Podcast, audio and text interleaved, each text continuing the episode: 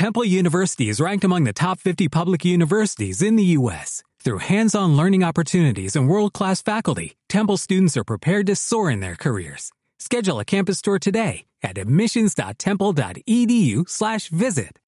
Café Jurídico, episodio 37, edición de verano.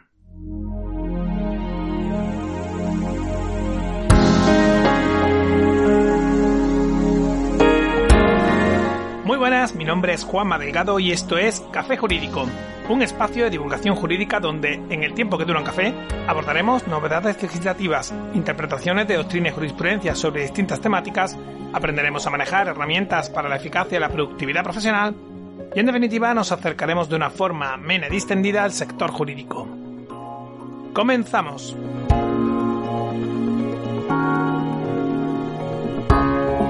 Un famoso ingeniero espacial de los Estados Unidos, Edward Murphy, inventó la teoría de la ley de Murphy aproximadamente a mediados del siglo XX.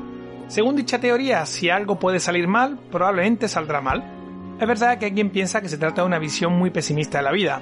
Sin embargo, lo cierto es que, para bien o para mal, la ley de Murphy suele cumplirse. Por eso es bueno intentar anticiparse al problema y prevenirlo en el origen, pero cuando eso ya no es posible, pues nos toca buscar soluciones. Es curioso cómo funcionan las leyes de Murphy, y más aún con la tecnología. ¿A quién no le empieza a dar problemas la impresora justamente en el momento en que más prisa tiene? ¿O quién no se ha quedado sin conexión a Internet por un error de ISP en los peores momentos? Créeme, la ley de Murphy tiene una especial querencia por la tecnología. ¿Necesitas más ejemplos? Pues mira, precisamente otro ejemplo es la información personal de cada uno que pulula por la red. Hay quien se gasta miles de euros en posicionamiento web SEO y SEM para intentar forjar una marca personal por internet y escalar a las primeras posiciones de los distintos motores de búsqueda, haciendo todo tipo de trabajo y de esfuerzo para ello. Y después hay casos en los que sucede justamente lo contrario. Esto es una persona que no quiere aparecer ni de broma por internet y que sin invertir nada y tomando todas las precauciones a vida por haber para no aparecer, de repente se da cuenta que su nombre, su foto u otros datos personales están en los principales motores de búsqueda que ya es mala suerte que quien quiere estar no pueda lograrlo y quien quiere salir tampoco lo consiga con facilidad. Si cabe, esto último es más frustrante todavía que lo anterior. Por eso, como decía antes, a la hora de subir un contenido a la red es bueno intentar anticiparse al problema y prevenirlo en origen. Ya sabes, pensar si realmente queremos que ese contenido esté circulando por la red y bueno, ser conscientes de que una vez distribuido, de una forma u otra perdemos el control total sobre el mismo. De manera que es muy difícil garantizarnos su completa eliminación, esto reviste especial importancia porque hoy en día todo el mundo nos googlea o nos busca por las redes sociales.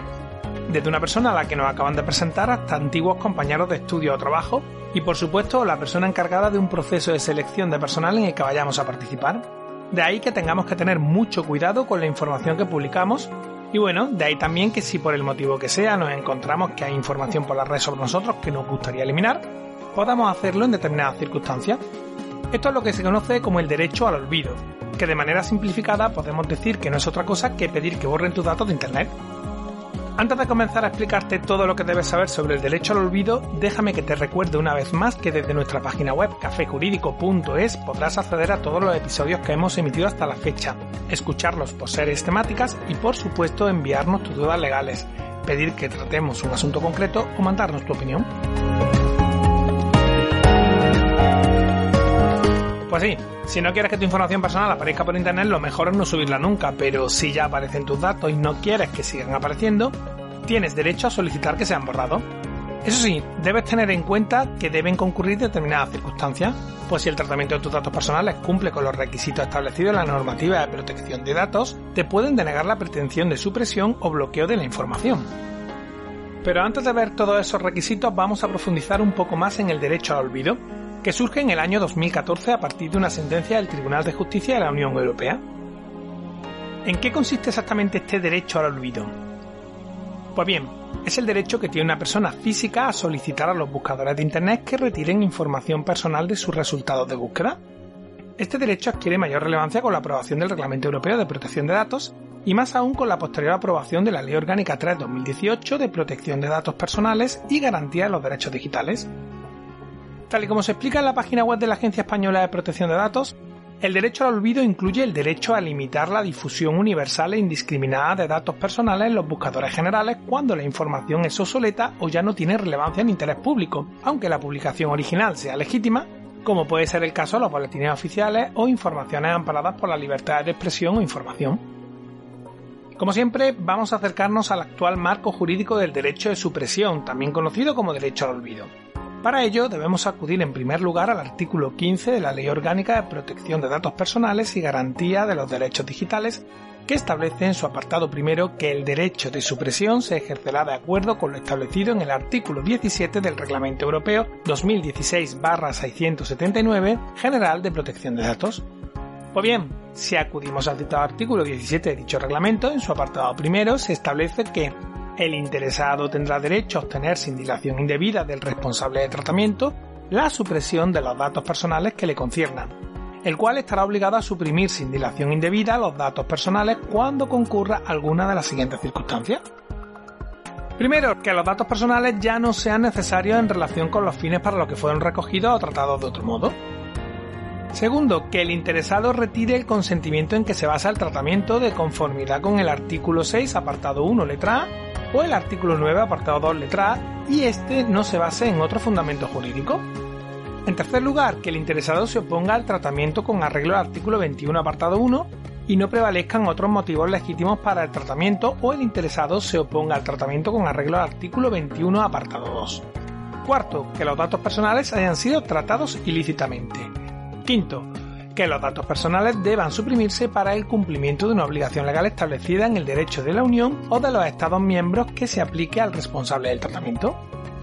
Sexto, que los datos personales se hayan obtenido en relación con la oferta de servicio de la sociedad de la información mencionada en el artículo 8, apartado 1. Asimismo, el presente artículo 17, en su apartado segundo, establece que cuando haya hecho público los datos personales y esté obligado, en virtud de lo dispuesto en el apartado primero, a suprimir dichos datos, el responsable de tratamiento, teniendo en cuenta la tecnología disponible y el coste de su aplicación, adoptará medidas razonables, incluidas medidas técnicas, con miras a informar a los responsables que estén tratando los datos personales de la solicitud del interesado de supresión de cualquier enlace de esos datos personales o cualquier copia o réplica de los mismos. Ok, a grandes rasgos ya sabemos el contenido del derecho al olvido y cuándo puede ejercitarse. Vamos a ver ahora rápidamente quién puede ejercerlo y en principio la respuesta parece clara. Cualquier persona física, esto es, que no sea una asociación, una empresa o similar, ni un autónomo en el ejercicio de su profesión, cuyos datos no se estén tratando correctamente y conforme con la normativa aplicable en materia de protección de datos. De esta forma, el derecho de supresión o derecho al olvido solo puede ser solicitado por el afectado o, en caso de menores de 14 años, por sus padres o tutores legales. ¿Cómo se ejerce en términos prácticos este derecho? Bueno, pues la normativa de protección de datos establece que para ejercer el derecho de supresión es imprescindible que el ciudadano se dirija en primer lugar a la entidad que está tratando sus datos, que puede ser un buscador u otra fuente de Internet. Este paso es muy importante, primero porque puede ser que conforme efectúes la solicitud procedan a suprimir tus datos comunicándote la actuación y listo. Y segundo, de cara a poder acreditar frente a la Agencia Española de Protección de Datos que has ejercido en primer lugar tu derecho de supresión ante dicha entidad en caso de que las cosas no salgan como te gustaría.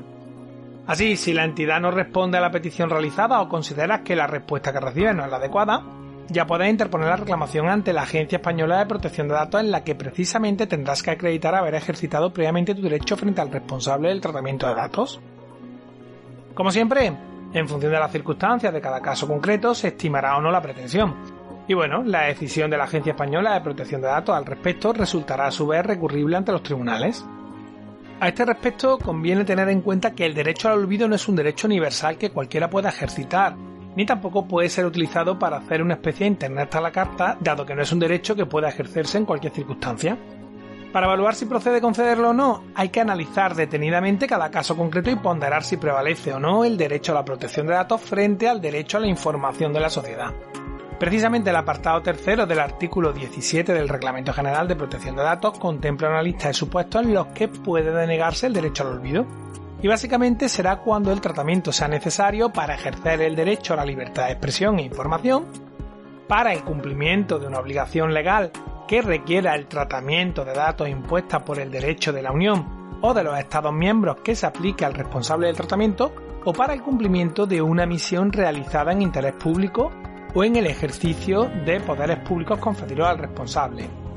también por razones de interés público en el ámbito de la salud pública de conformidad con el artículo 9, apartado 2, letras H e I y apartado 3, y con fines de archivo en interés público, fines de investigación científica o histórica o fines estadísticos, de conformidad con el artículo 89, apartado 1, en la medida en que el derecho indicado en el apartado 1 pudiera hacer imposible u obstaculizar gravemente el logro de los objetivos de dicho tratamiento o finalmente para la formulación, el ejercicio o la defensa de reclamaciones. Vale, una última cuestión importante que quizás pueda plantear ciertas dudas. ¿Se puede ejercer el derecho de supresión frente a un buscador sin acudir al titular de la web original que ha sido indexada? En principio sí, hay que tener en cuenta que los buscadores y los editores realizan dos tratamientos diferenciados con legitimaciones diferentes y con un impacto distinto sobre la privacidad de las personas. De hecho, este caso es muy frecuente y muchas veces sucede que no procede conceder el derecho frente al titular de la fuente original, pero sí ante el motor de búsqueda ya que la difusión universal que realiza el buscador en conjunción con la información adicional sobre la persona que arroja cuando se busca por su nombre puede tener un impacto desproporcionado en su privacidad. Ahora bien, lo que sí en este caso tienes que tener en cuenta que desaparecerá el buscador, pero que la fuente seguirá tal cual, por lo que quizás sea accesible del propio buscador a través de otro criterio de búsqueda diferente. Hasta aquí el programa de hoy, espero que te haya resultado útil e interesante. Te invito a que me dejes tu comentario en nuestra página web cafejurídico.es o en las principales plataformas desde las que también puedes seguirnos y escucharnos. Ya sabes, iTunes, iBox, Spotify, Spreaker, Google Podcast y YouTube. Suscríbete, emitimos programa los martes y jueves a las 4 y media de la tarde.